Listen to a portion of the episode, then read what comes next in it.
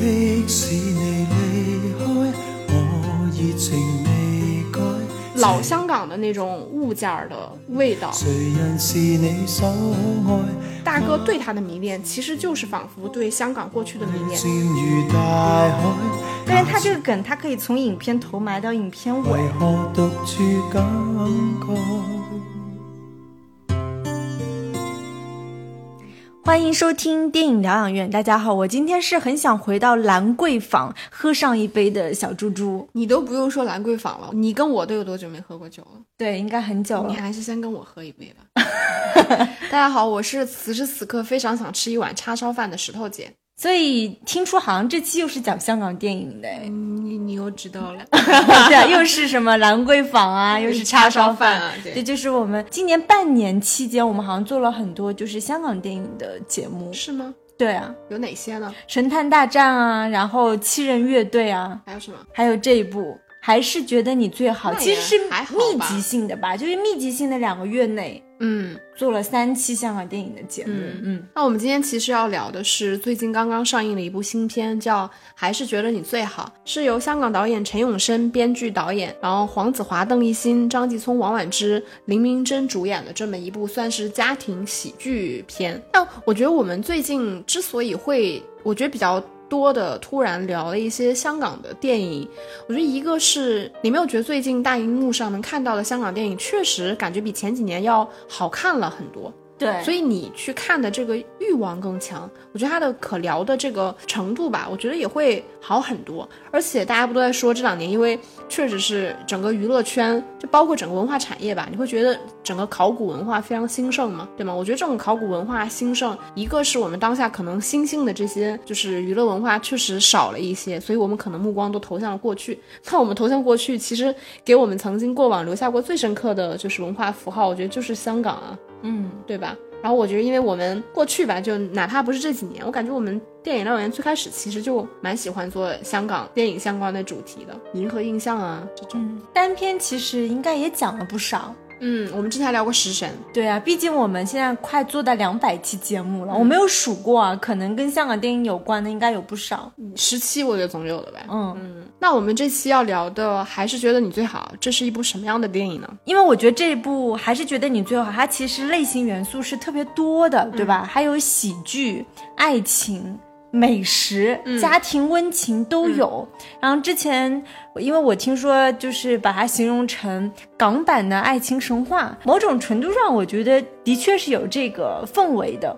但是《爱情神话》因为拍了很多就是上海街景的那种外景，相反这部还是觉得你最好。它其实它的布景特别简单，它其实是在一栋屋子里面，然后六个演员五顿餐饭来整个推进，就是这些人物之间的纠葛、感情。三兄弟加三个女主角，基本上就是六个演员完成一台戏嘛。嗯，那你大概给我们介绍一下这部电影是在讲什么呢？这是一个叉烧世家，嗯，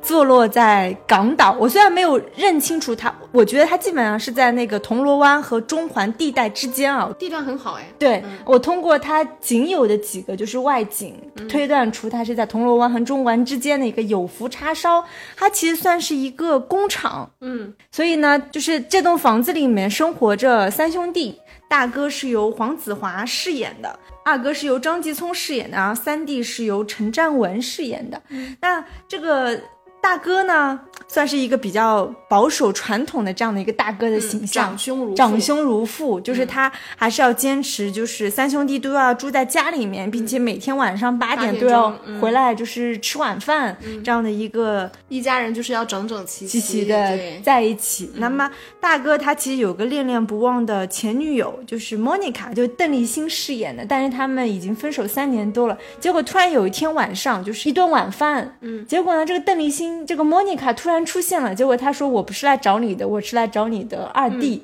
这才揭开了这样的一个很。惊天的事实就是，大哥的前女友跟二弟在一起了。嗯，那同时，这个三弟的女朋友猪猪，因为跟这个三弟算是从小青梅竹马，也正式就是搬进到这个家庭里来，所以本来这个家庭只有三个男人，一下子变成了多加六个人六个人。那还说到另外一个女人，就是一这个非常年轻、可爱、漂亮的一个 KOL 网红，叫喵喵，对吧？整个故事的推进其实是通过午餐饭，嗯，对吧？就是他们肯定要解决，首先第一大矛盾就是这个。大哥的前女友莫妮卡，她跟大哥其实之间还有一些就是不算是余情未了嘛，至少也有一些就是情感的纠葛，对吧？然后大哥怀疑曾经就是我在跟着莫妮卡拍拖的时候呢，二哥就已经觊觎这个这个大嫂了，嗯。并且另外一条故事线就是喵喵的出现，因为喵喵其实是喜欢这个大哥，但是大哥呢把喵喵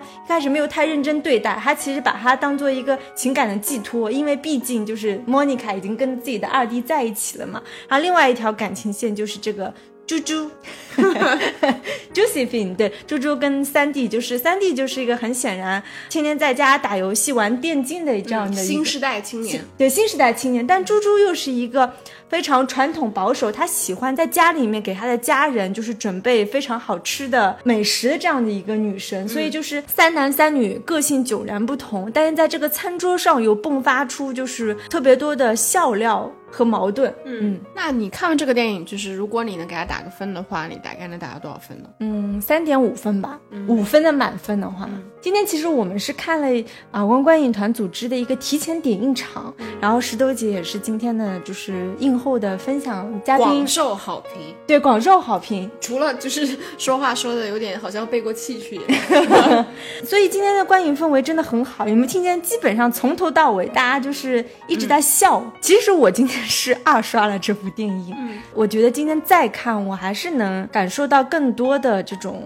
喜剧的氛围，包括它剧情推进，我觉得它的编剧上真的是不错。嗯，它这喜剧跟温情的点，我觉得就是编排的特别好。就是当你就是如果沉浸在一场，比如相对比如说节奏比较缓慢、情感推进比较缓慢的戏的时候，它就会立马出一个喜剧的梗。所以让你就是说，在这个影片观影的过程当中，你会觉得它的这个完成度也非常高。嗯，那作为映后嘉宾，今天已经分享了很多的石头姐，那再问问你的打分。我觉得我可以打个三点二分吧。就是我觉得这个片子就是观影体验真的非常好，我觉得很多优点，我们等下可以聊。我觉得它确实真的。当之无愧是一个就是岗位十足的喜剧片，对而且它的这种喜剧方式，我觉得可能受限于我个人的观影的数量，我觉得其实是比较少见的，是像我们曾经曾经看的那种《七十二家房客》那种邻里之间吵吵闹闹的那种，就是家庭式的喜剧，或者是周星驰那种非常无厘头的喜剧，其实都不是，就是它反而它虽然整个电影也是聚焦在一个室内戏，就是它真的是一个实体的家庭的屋子，就这一间屋子里面发生的故事，它其实非常的浓缩，然后包括它整体像你提到的。主要的矛盾点其实是在几餐饭中间去推进的，就是我们通过食物以及人物之间的这个交谈，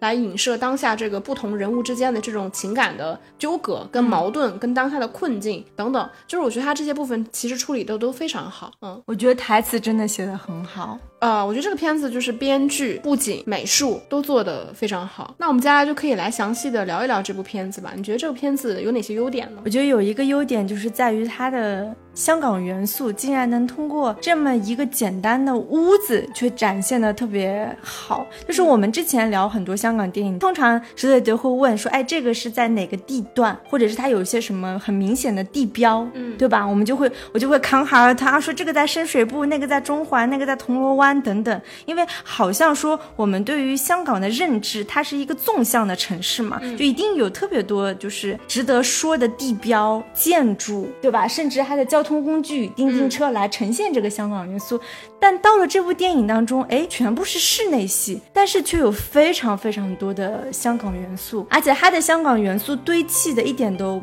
不突兀、不尴尬。首先，我们知道它是一个叉烧工厂，嗯所以就是。在香港很多，你知道，就是商业楼，其实我们是叫那个工厂，它不是我们认知当中大陆的那种工厂，而是在那样子的高楼当中，它它可能五楼是那个有福叉烧，六楼是美心甜点，八楼又是一个冰室，它其实这种都是叫工厂楼。嗯，那相对来说，这种工厂楼它的面积就会比较大，所以就是故事的起因我们就知道，其实这个地方十几年前倒闭了嘛，所以三兄弟就搬回来住。并且呢，它这里面有很多，你发现它的墙壁上其实是有很多水牌，嗯，就是你看到那种牌，就是什么叫水牌呢？就是用在一些茶餐厅啊，或者是一些小巴，嗯。你知道，就是香港那种小巴士，嗯，茶餐厅比较那那种水牌，嗯。水牌最早它其实是餐牌，就是我今天嘛，就是今日例汤。有什么汤什么饭就写在上面，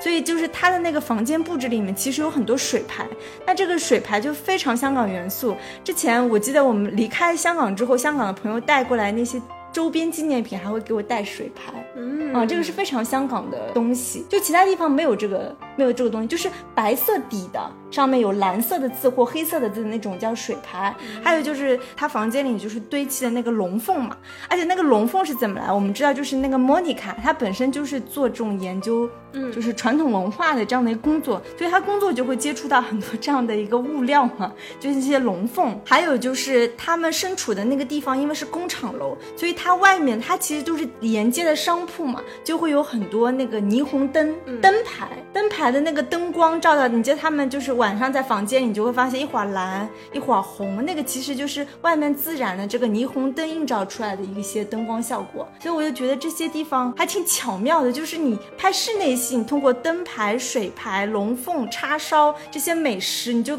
感觉到已经是一个港味十足的香港片了，嗯对，就是他这个这个做法，其实我当时看的时候挺新奇的，嗯。因为我们知道，呃，这个电影里边整体来说最主要的场景其实就是他们居住的这一间房子。嗯。那当然，这个房子里边分成很多不同的房间，嗯。比如说这个客厅，嗯。然后包括这个大哥的这个杂物间，然后大哥曾经住过的房间、洗手间，然后包括这个三 D 的这个算什么电脑房等等，就是它其实是有很多房间存在的。嗯，但是总体而言，你能感受到这个房间是谁的喜好呢？其实就是大哥的喜好。嗯就是这个，其实房间你可以把它浓缩成为，其实就是这个大哥内心的一个投射。他其实是一个沉迷于过去，你往小了说可以是一个家庭，就是我要坚守着，就是我父母曾经就是给我留下的这个房子，包括我母亲给我的遗言，就是说这个什么屋在，什么老豆在，什么叉烧在，反正类似于像这样的说法吧。对，他嗯就说屋在、炉在、老爸在，对对对，嗯然后他其实是坚守着他母亲去世前的这个遗言，一直坚守着这个地方。那你从电影整体来看，电影前半部分的时候，这个大哥从来都没有离开过他的房子，嗯，他一直固执的坚守，包括就是那个莫妮卡，就是他前女友，嗯，就像你说，他其实他说他是做保育，这个保育我也不太理解，就像你说，应该是偏这种文化教育类的工作，对不对？对。然后他是带了很多他收集的香港老物，就是过去的东西来了之后，你会发现这个房间变得更加的，就是有香港过去的那种味道。就你如果像你说，我们之前可能看电影，你是看了香港的街景啊、茶餐厅啊，然后路边啊才会有这种景象，但他把这些东西全部搬到了他自己的新房里，对对吧？你们两个人交谈着，连背上的墙都可能是这种什么水牌，水牌对，对然后包括各种什么老式的电话机，那种叉烧叉烧的那种压力炉，嗯，就是还有他前女友带过来那种像是那种杂耍式的那种龙凤对龙凤什么这种，就是它非常的具有那种老香港的那种物件儿的味道。对啊，当这些东西都变成一个屋子里面天然的这个背景的时候，你就会觉得你就是在看港片，嗯对吧？你不需要走出去，是的，嗯很神奇。嗯，我这个片子它的创作手法是蛮好的，因为就是陈永生，因为他自己是做过很多编剧嘛，嗯，就是虽然他导演的作品并不多，呃，除了这一部，其实还有一部他之前拍的，就是吴镇宇主演的电影，就是《逆流大叔》那部片子，其实它也是聚焦于就是香港底层几个打工的小人物的故事，对吧？听上去是逆流大叔，但其实只是说这几个中年人，他们其实一直在面临着自己在生活里面的困境，比如说我是个备胎。对吧？我我我暗恋隔壁的女女邻居，然后每天给她做饭，像男保姆一样伺候她跟她的女儿。那我可能也是一个夹在就是老婆跟这个呃妈妈之间这种就是中年男人，对吧？在家里面各种吵闹。反正他其实那部片子是在处理各种就是中年香港的男人们他们的这种生存困境。那其实你落到这部片子里边，我觉得他处理的非常神奇的，就是前面提到了这个片子，其实因为它总体而言，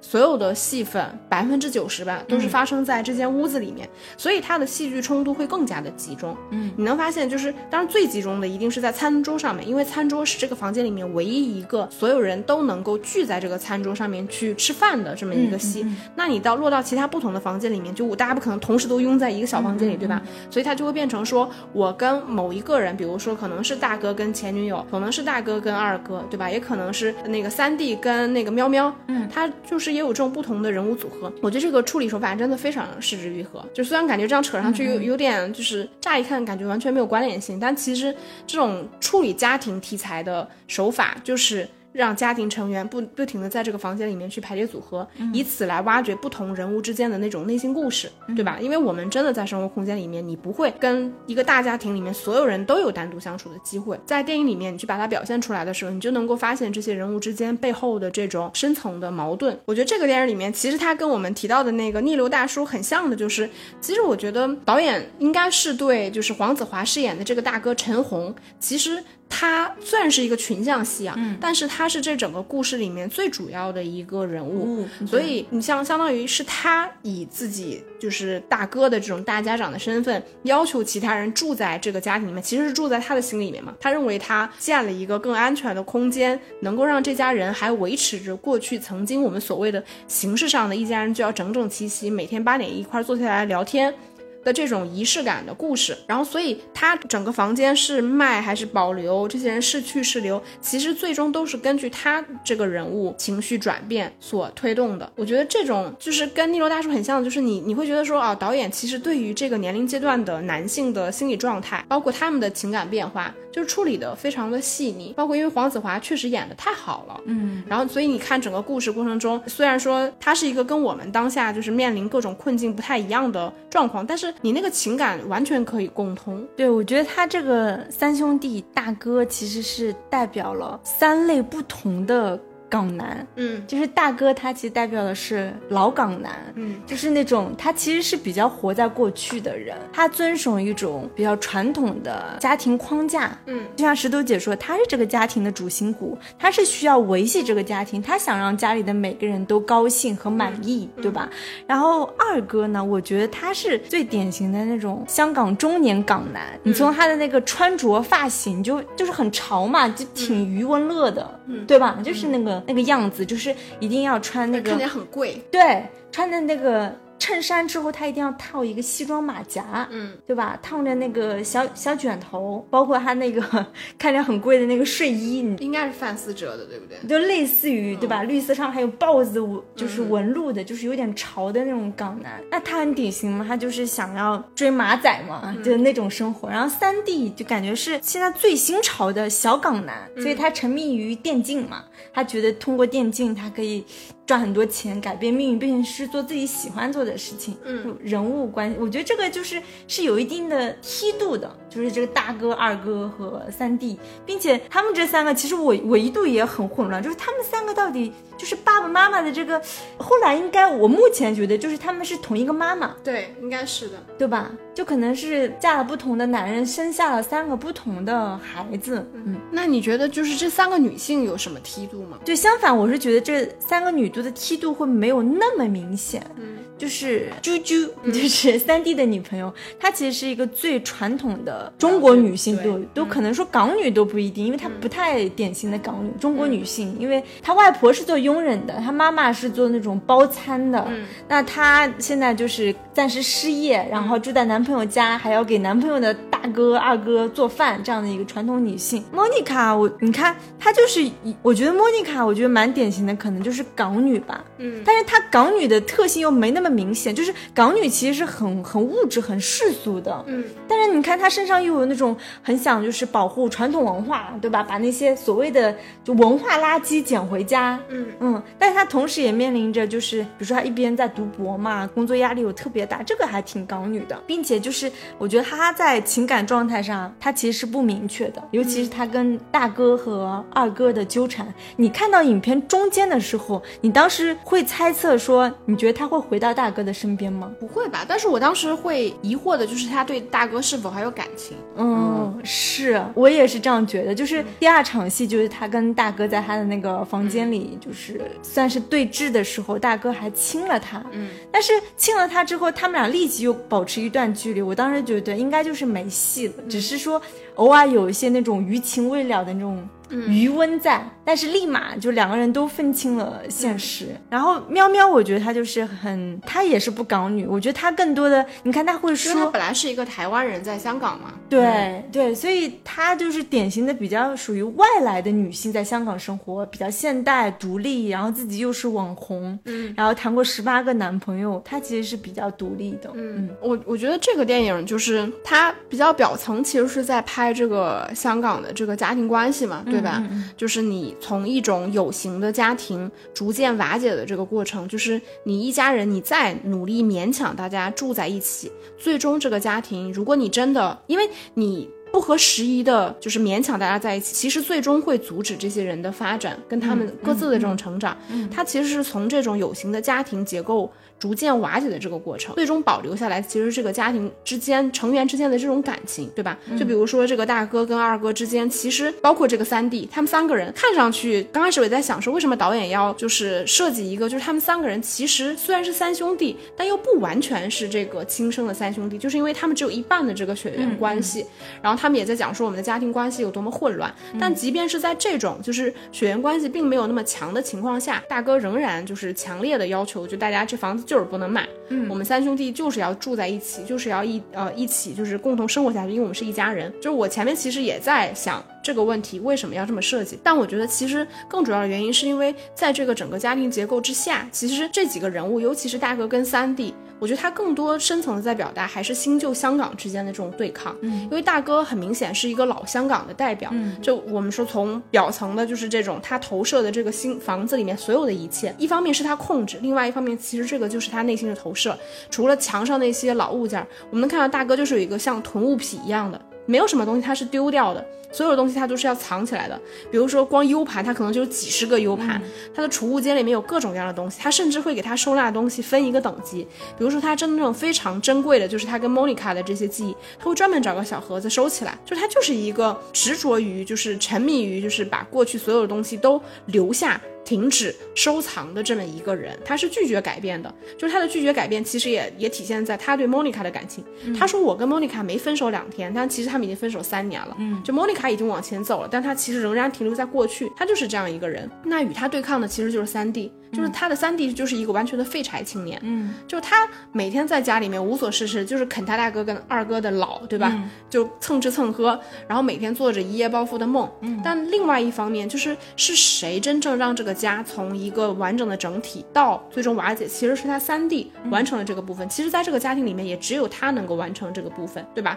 是他大哥意识到说，我只有卖了这个房子，才可能给他更好的生活，让他就支持他的梦想，让他能够跟他女朋友结婚，给他。一个独立的生活，就他其实在这个家庭里面，无论是他的打扮是非常二次元，还会戴那种很可爱的发带，对吧？喜欢的东西就是每天打游戏，对吧？然后各种 follow 那种很很二次元的美女，然后无所事事。那其实跟他大哥完全是两种东西，就他身上没有任何一点点，哪怕我们对于所谓老香港的这个记忆或印象没有这个东西。他们两个人其实本身是一种对抗关系。那我觉得在。女性人物设计上，比如说像 Monica，，其实我觉得像你说的，她其实并没有说这个是什么香港的过去，什么香港的未来。我觉得 Monica 这呃或者说这三个女性人物吧，我觉得她更像是一种就是符号式的人物。比如说 Monica，，她其实就很像过去的香港。大哥对她的迷恋，其实就是仿佛对香港过去的迷恋。首先，他是一个就是做这种保育工作，他身上就会带很多那种旧物件，而他对这些东西是非常沉迷的。再加上就是你看这个人，他表现出来特质，他说啊。啊，我又要工作，然后我又要读博，我压力非常大，我非常的敏感。然后他出场的时候，他呈现就是，首先他穿了一件非常复古的，就是一个衬衫加一条裤子，那个就很复古，感觉像什么八九十年代刚刚兴起的那种面料，就是那种纯布的，然后那种鹅黄色的，然后配一个蓝色的裤子，然后他整个人非常的情绪化，嗯，就是一触即发。我觉得这种情绪化的不稳定的，包括你说到就是他对情感的这种摇摆的状态，我觉得就很像是就是大哥沉迷的，就是香港的过去一样。而且我觉得很妙的就是这个电影里面其实设计了两段就是幻想戏，就是 Monica，、对吧？当他处在一个人生的转折点或者分叉点的时候，他会幻想自己如果选了另外一条路会怎样。就是一场就是他在工作里面跟别人去。就是 battle 的时候，另外一方说我们要就是把这些东西改造掉，我们要去拿它就是做这个涂鸦等等，他就强烈的拒绝说这些老物件应该要改，我们要保护香港文化，对吧？但是他的幻想里边，他其实是跟这些人同流合污了，对吧？他说我们要打着香港旗旗号的保护香港文化的大旗去欺骗外面的人。然后另外一场其实就是来自于说他跟大哥去对峙的时候。在他的幻想里面，他跟大哥重归于好，去解释清楚了说他们当年为什么会分手这件事情。那我觉得就是他这种就是情绪化的幻想式的东西，其实就很像曾经香港的这种幻梦一样的东西。然后至于你说的这个喵喵，我觉得他。就是你私下里跟我提过嘛，你觉得他特别的虚假，就他仿佛不是一个真实存在的人物。我觉得如果你从整个就是剧本结构来看，其实他更像是这个家庭里面的一个侵入者。因为他不属于香港这个地方对。你说，如果一个家庭真正能够瓦解，说实话，它是需要一个一个刺激、一个外力来成为它瓦解的一个支点。其实我觉得喵喵反而就是这个支点。当然，这个瓦解本身是一个中性词，它并不是一个就是贬义词，说让这个家庭分崩离析了，不是这样的。反而就是我觉得它带来了一些这种传统的家庭关系里面无法被注意到的那些细节问题。比如说，当大家一块儿坐来吃饭的时候，其实永远就像像我们正常家里面吃饭，我们永远不会意识到这顿饭是我妈做的，他们有多么辛苦，她对这顿饭是否用了哪些心，对吧？你完全不会意识到，但这个东西只有喵喵能意识得到。他会说说，我们想想，什么四菜一汤，就是只有两个灶眼，为什么上桌的时候温度都是差不多的呢？对吧？就证明他前期规划其实非常的合理嘛。然后包括他吃了一口梅菜扣肉之后，他只是小小的吃了一口梅菜，他就会说这个厨艺棒呀。大家都会觉得你故弄玄虚，他就会解释说为什么这个梅菜扣肉他做的非常好，就是侧面的去不断的去发现在场永远被别人忽略的这个居居的角色。对我觉得他他的设计其实主要是这样的。我觉得他的设计挺妙的，就是挺穿针引线的，嗯对吧？就是他把所有这些人物都串起来了，并且就是像你说的，他他不断的去给予他这种作为外力的刺激，嗯不论是他推动，就是大哥的这种自我反省，嗯对吧？大哥为了这个家一直什么硬撑着，然后自己有演技也不告诉前女友，希望这个家里所有人都开心等等，对吧？然后他去让猪猪意识到，就是自己的作为独立女性的那一面，其实他有他有一点解放那个猪猪的这个。这个层面，对吧？然后包括他也侧面就是推动了让大哥去问你自己内心，你的心到底在哪里？他其实也是推动了，就是大哥二哥关于这个莫妮卡这个女人的这个这个争斗。嗯，而且他的很多就是台词，因为他是夹着普通话、夹着那个粤语一起说的，然后他还会经常做一些很很二次元的那种手势，并且不让人反感。就是他他非常二次元，我觉得是。就是这个角色非常可爱。嗯，我也觉得非常可爱。然后还有一点，我觉得就是，就像我们刚刚因为剖析过这个六个人物嘛，剖析过他们各自代表的符号和隐喻，我觉得这也是一种就是港人心态。嗯，最终就是通过大哥的这个自白说出来的话，我觉得就是也是导演他自己的想法吧。他会觉得就是把家人放在心中，但是我们还是要出去闯一闯，因为他、他不断的就是在粤语当中就是走和。出远门叫航，他不是不断的就说我们要航出去，航远一点，出去看一看。我觉得这也是可能现在这个港人心态的一种做法。我觉得它跟中国传统文化，就比如说我们讲什么什么慈母在。啊、不远游，嗯，对吧？我觉得可能同样中中国人在处理这种题材的时候，我觉得它内核，我觉得还是要回归到就是一家人在一起。但它的这种处理其实是不是那么中国传统文化，但是特特别特别港化的，它就是不管怎么样，现在这个时代发生了很多的变化，香港发生了很多变化，外部发生了很多变化，但他们香港人的心态就是，我们就是保留初心的同时，我们还是要走出去，我们要见识外面的世界。嗯嗯，并且就是他不是说要不断的向前看嘛，你要接受你的过去。嗯所以就是那段大吵的戏份出来，他不是去追了莫妮卡，其实两个人有一种和解嘛。他那种表面上的和解，浅层次的和解，其实就是他们情感上的和解嘛。他会觉得什么二哥不能没有你，所以就是我们要把我们过去的事情要就是以一种可以消化的方式去和解。我们要接受所有的过去，并且向前看。其实这也是这个大哥对待这个未来家庭的走向。他其实接受了所有过去的事情，他决定向前看，就是要卖楼。嗯，要就是三个兄弟应该就是分了家产的意思吧？我觉得这也是目前香港人的心态。当然，这是一个香港当中比较积极的心态。嗯嗯对，其实我看到这个片子的时候，反正就是我在现场或者私底下跟、都跟你聊过，嗯就是我觉得什么叫香港味道，什么叫港味这个东西，就是像过去可能十几年间，你会觉得啊，好像香港的电影不再好看了，就香港的电影不再有什么所谓岗位了，就是它好像停留在九十年代末之后就消失了。就无论我们是在看那些北上的导演在大陆拍的片子，还是你再去看香港本土的一些片子，因为当时也有很多就是香港的这种警匪片在大陆上映，你都会觉得好像不好看了。但我们可能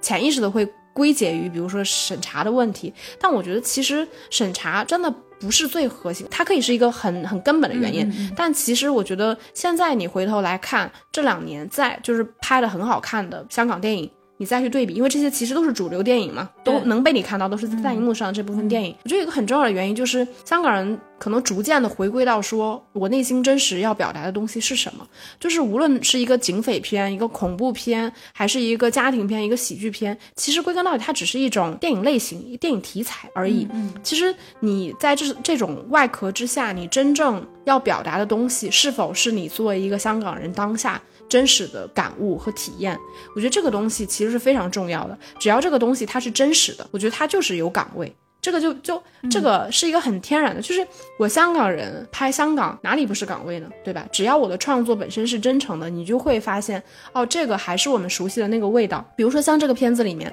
我们能看到就是它还是聚焦于就是香港某一个家庭。嗯对吧？就你提到像我们之前可能看九十年代《家有喜事》那种，一家人吵吵闹闹，不停的争吵，但最终大家如何去化解？就是我们还是要坐在一起吃一顿饭，对对吧？要么像周星驰那种什么你肚子饿不饿啊？我煮碗面给你吃啊，这种，就是我们在家庭结构里面认为，我们不是要分离，我们只是要解决，我们甚至可能不需要直接的去解决家庭里的矛盾，我们只需要通过这种我煮碗面给你吃啊，或者是我们一家人坐在一起吃团圆饭啊，就能够去消解家庭。就是继续保持这个家庭结构的完整，但是在当下这个语境里面，其实这些东西就是你可能在真实的香港家庭里面，我觉得它可能还是存在的。但小到家庭结构，大到可能整个社会结构，再大到可能是香港的命运，我觉得它其实都是，既像你说积极的心态，就是你可能就是要在变化的同时去保守某种内心的坚定。所以回归到这个片子，我才会觉得这个片子它是好看的，因为它是就是当下的就是某一类。港人他所要表达的真实的心声，就是我们的心态要积极一点。对，嗯嗯，我们前两部讲的，就这两个月讲的几部香港的片，《神探大战》、《七人乐队》和《还是觉得你最好》。其实这三部很恰好的是，他们是很纯的本土的港片，嗯他们不是北上合作的合拍片，对吧？所以你就会发现，他不同的导演，他在自己不同的创作阶段，对吧？无论是偏警匪，嗯然后七人乐队是那么多导演看过去，嗯嗯，看自己的历史，还是这部非常现代的喜剧爱情片，嗯，你会发现他们他们还是都在处理香港的过去。我觉得所有香港人都会面临这个问题。我觉得你怎么他不是看处理？我觉得他不是在处理香港的过去，我觉得他是处理香港的现在，就是我们要怎么面对过去。对对对对，就是他的现在一定包含着过去和现在嘛，对吧？对，包嗯括、对他可能，比如说像会有七人乐队里面，就是徐克表达那种，嗯我们对未来确实是迷茫的，会有这种情绪，因为它但它也是真实的，对对吧？也可能会有很多，比如说我们的恐惧，就我们的方向，就是我们当下面临的种种。比如说你面临的就是真实的港人，我相信他面临的不仅仅是说香港的未来，他面临的也是我今天中午吃啥，楼下那个茶餐厅是不是涨价了，对吧？为什么我的弟弟要搬出去？我觉得这些也是真实的东西。嗯是为什么铜锣湾现在购物的人没有这么多？嗯，嗯，然后这些 sales 都开开了小红书账号，哦，是吗？真的，嗯，香港直邮了。对 对，不能通过香港直邮，它还是要通过香，就是深圳转寄。嗯，OK，嗯，好，我们再聊一下这个 电影里面，我觉得我们前面一直算聊到一点吧，我觉得，呃，一个是这个电影里面它五五顿饭的这个设计，其实我觉得它设计的很好。就他第一顿饭的时候，其实是这个莫妮卡第一次跟着二弟回来，见到了大哥。然后那场戏，因为他们三个女性其实那那个时候都没有住在他们家里面，所以他们家并没有一个人会去负责烧饭这个事情，对吧？大哥是没有烧饭的嘛。然后所以他们那第一顿饭其实是外卖叫了一个火锅，对吧？然后到第二顿饭的时候是那个居居已经住了进来，所以他其实给他们烧了一顿家常饭，对。然后所谓的四菜一汤里面包含梅菜扣肉，就反正色香味俱全。然后在那顿饭里面，其实关于大哥跟那个莫妮卡两个人的过去开始。有一些这种初步的显露吧，对吧？然后再到下一餐饭，第三顿饭的时候，其实是那个时候是啾啾，他试图想要去做一些改变，对创新，然后他就做了一堆 猪拌牛，对猪拌牛、牛拌猪，什么虾拌蟹、蟹拌鱼，对，就类似于这种四不像的饭菜放在那儿的时候，但他当下影射的也是这些人，就是你们都别装了，你们现在说的话呢，其实都不是你们的真心，对吧？大哥你在那说什么？你已经过去了，嗯，然后二哥说什么？他是你大嫂的时候，你没。惦记过他，就他也在通过这些食物来投射这个人物当下的心境。然后到第四顿饭的时候，其实就是这家人开始大打出手，对吧？就其实他那个是一个非常夸张的东西，就是整个这家人把大哥的内心，就这些所有的老物件就打得七零八落，对对。然后再到第五顿饭的时候，其实是一顿真正的大和解的饭，是这个大哥烧的一顿饭。然后他邀请，就是就是那会儿居居已经搬出去了嘛，嗯。然后他重新邀请居居回来，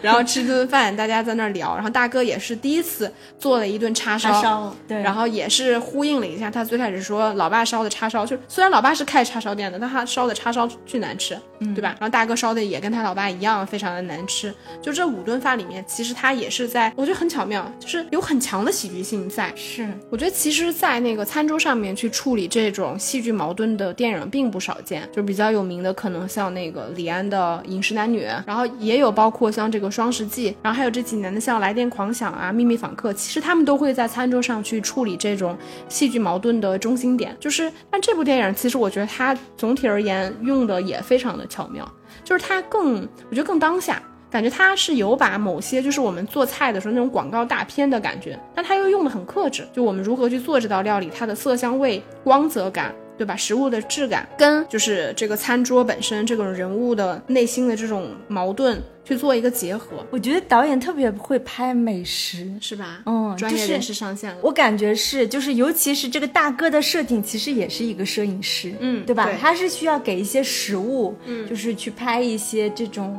叫 beauty shot 的东西，嗯，就是那个绿豆汤做出来之后，它怎么摆。对吧？就说明这个这个家庭里面，就是关于拍食物这件事情是他们的职业。包括那个猪猪，他其实做出来的那个菜，我记得好几道就是特写嘛，其实就是家常菜。你像梅菜扣肉，每次导演在拍这些的时候，他就特别像《食神》里面给的那些特写镜头，对吧？特别诱人，打了一种光，还有一种光晕，或者是滤镜什么的，你就会觉得这个就是像美食广告片的那种感觉。嗯，然后最后还想聊一下这个片子就的优点，我觉得还有一个喜剧的部分。嗯，就是我们前面其实也没有聊，因为黄子华就是众所周知是一个就是在香港的喜剧圈响当当的人物，大哥大，对大哥大。那我觉得这个片子里面就是反而就是跟他以往去讲这种冻笃笑的时候的那个样子差别很大，但你能感觉这个片子里面他的喜剧节奏就非常的好，我觉得他的喜剧。好，一个是来自于说这个片子本身，它的就是那个喜剧节奏感，就当下你能感觉到什么时间点出现这个喜剧性的东西，他的点处理的非常巧妙。我觉得这个当然是就是导演跟编剧陈永生他自己处理的非常好的点。另外一点，我觉得其实跟黄子华自己的表演真的也有很大的关联性。他的那个点就是演员表演。之间的那种喜剧感，它并不是靠就那种剪辑带来的那种冲撞感，它其实就是那种台词跟我上下这个衔接的时候，我什么点去说这个话，什么形态、什么语气去说，就是他好多时候会拿这种喜剧的东西去消解当下问题的这种严肃性，严肃性，对他又会回归到说我们处理家庭矛盾的一种常规手法里面。而且我觉得他这个电影很就喜剧性很巧妙的一点是，就是语言这个东西。嗯，就是他用一些很文本性的东西来去制造一种笑料感。就最典型，我印象最深的就是那个喵喵，他跟那个大哥假扮说我们是情侣的时候，然后第一次回家的时候，然后那个大哥以就不符合他年纪，非常做作的，然后明明很标准的这个粤语，要突然变得很瘪嘴的，还要说叠字，吃饭饭喝汤汤，然后来跟喵喵说话的时候，然后大家都很不适应嘛，然后就问大哥说你为什么要这么说话？然后大哥就给他解释说，哎呀，是因为就喵喵。要跟他说，就是我们谈恋爱的人呢，就会觉得时间过得特别慢。嗯。那这个慢呢，就是我们虽然在说，就你们都觉得我们在，就因为我们速度慢下来嘛，嗯，你们看我的时候就会觉得我们好像很慢，我们仿佛在说叠字，其实我们并没有说叠字，就它其实是一些非常文本性的这种东西，包括大哥各种说心灵鸡汤，对吧？这种鸡汤又会映衬到当下他们在处理的一些事情，面对的一些事情的一种，我觉得人生态度，就这些东西就结合的非常的巧妙。对，包括你后来提到，就他的那个喜剧效果，还会做一些 callback，就类似于一个梗，就比如说举个例子，那个。油压床，嗯，对吧？那个莫妮卡搬进来之后，那二弟就买了一个床，那油压床。结果他当时不在，所以是大哥帮他组装的。但是其实大哥不知道那是个油压床，嗯，然后所以大哥甚至不知道什么是油压床。对，所以就是就当普通的床那样装起来之后，他在表演那个油压床可以那个。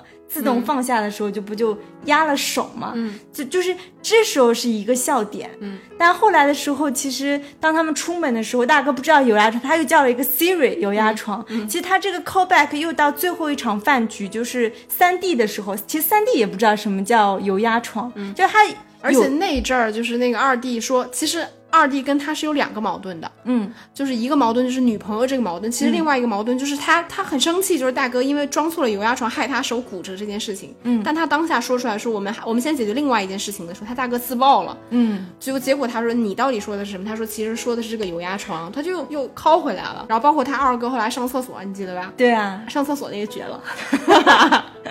就是它在剧本结构上会不停的去，就是这种段落式的跟这种小的细节设置，我觉得就是你可以把它认为是一种戏剧创作手法，但其实你放在喜剧里面，我觉得它就是一种喜剧的节奏感，处理的非常的好。所以就是当你埋一个喜剧的梗，你可能。只埋一次，只用一次，那可能算是一个低级的喜剧。嗯，但是他这个梗，他可以从影片头埋到影片尾。嗯，就包括就是大哥跟那个莫妮卡在找的那个 U 盘。嗯，对吧？不就推动了他们关于当年分手的真相那一场戏？就是我以为这个 U 盘的事件可能就不了了之了。嗯，结果就是当这个喵喵放完给他们做的那一个很二次元的，就是家族历史回顾的时候，自动播放下一条的时候，就直接跳了大尺度、大尺度的这个视频。对吧？所以这这种东西，我会觉得埋的梗真的还挺好的。对，就是当埋的梗到他就是抖这个包袱的时候，他都很成立。对，我觉得这个确实也是。那我们接下来聊一下这部电影的缺点吧。你觉得这个电影有什么做的不太好的地方吗？我我觉得主要还是女性角色的处理。我们刚刚有提到，就是这三个女性人物，她本身她的那种是区分度、差异度或梯度不够明显。嗯，并且我觉得就是她最埋的那个梗，就是关于莫妮卡这个角色，对吧？这个莫妮卡毕竟是大哥的前女友，二哥的现女友。那照理来说，这个女性人物本身，她其实是有很多她自己的就是情感的归属，她自己的情感的纠葛等等。嗯，但其实她在这个文本处理上，她基本上是被二哥和大哥之间就是像推皮球那样那样推的，就她自己一个，对吧？明明是一个女主角的这个身份，我觉得会有一点弱化。这个方面我觉得处理的没那么好。你说到这儿，其实就让我想起来，首先我我认可，我觉得这个片子里面它的女性角色设计的不够好。嗯，然后但你说女性角色设计不好，其实男性角色，我觉得在我看来，我觉得可能也就是大哥跟二哥设计的还不错。其实三弟也是一个偏符号性的人物，他有什么真的个性吗？嗯，我觉得其实也没有，包括他这个人怎么从一个看上去只是沉迷游戏的一个网瘾少年，突然就变成了一个香港冠军，这个转折点其实是很突兀的。嗯，所以他整体的人物，我觉得大多数的设计都不是那么的好啊，就是他肯定没有处理大哥跟主要是大哥那么的精彩跟完整。嗯，但我我突然也想到，我觉得我们今天在做线下的时候，就是现场也有一位女观众在聊到，就是她觉得这个片子里面的女性角色设计的不好，这个就让我突然想到，我感觉就我们在电影里面会去关注这个女性角色塑造的程度，我觉得也是一个蛮当下的就是评论的角度。你放在是二十年前，你那个时候看，你，比如说你看周星驰所有的电影，哪个电影里面女主角不是脸不是脸谱呢？对吧？对都是一些就是花瓶式的角色。但那个时候我们可能不会从这个角度去批评他的作品女性角色脸谱化，但也可能是因为那个时候我们太小了，没看到这种评论。但总体而言，其实香港电影很多的，就绝大多数吧，就是处理女性角色是比较单一的。嗯，我觉得这是一个一直以来的问题。但我只是突然想到，感觉这个是一个蛮当下的。像我们经常聊电影的时候，我们很容易就注意到说里面女性角色她设计的完成度、饱满度是否真的有像男性角色塑造的那么好，对吧？我自己感觉这个片子其实主要的问题就是是在于说他大哥这个角色塑造的太好了。虽然说他的外壳其实是一个关于家庭关系的，就是电影，但本质上其实他就是关于大哥这一个人的电影。对，其他的人就是虽然说说是人物群像，但我觉得其他的人更多的像是被动的去配合，包括去帮助这个人物他去做一个转变的时候的某种助推，对对吧？比如说一个是他自己曾经沉迷的。旧情人，对吧？然后一个可能就是去发现一些，哪怕是曾经的旧情人和最亲密的亲人也无法发现的你的某些，比如说你的你是红衣色盲，或者是你的情感需要，对吧？你的内心渴求等等的女性角色，然后包括他没有做饭的时候，其实就是居居这个角色在帮他做饭等等。然后三弟可能是帮他完成这个蜕变，二弟可能就是也他其实也是另外一个外部的这种影子嘛。所以所有的角色本质上还是在为了这个人物他的转变去去服务，就是在你如果说人物群像上，我会觉得有一些些的扁平。但我我现在回想，我一直觉得香港电影其实本身也不是处理人物层面特别细腻的人，大多数的人我觉得他是一个标签式的人物。比如说我们现在说三三 D，嗯，就是一个什么新时代二次元，什么网网瘾少年，可能是什么电竞选手等等，就是你能够总结出来他的标签，但你说他的性格是什么，其实我们并不清楚。我觉得这个其实就是香港电影处理这种人物感情，它一直以来是处理的比较，它它不是说深刻度不够，但是它处理的细腻度永远是欠缺一些的，这个我觉得是一些问题。再有就是这个电影，我觉得它的优点肯定是剧本。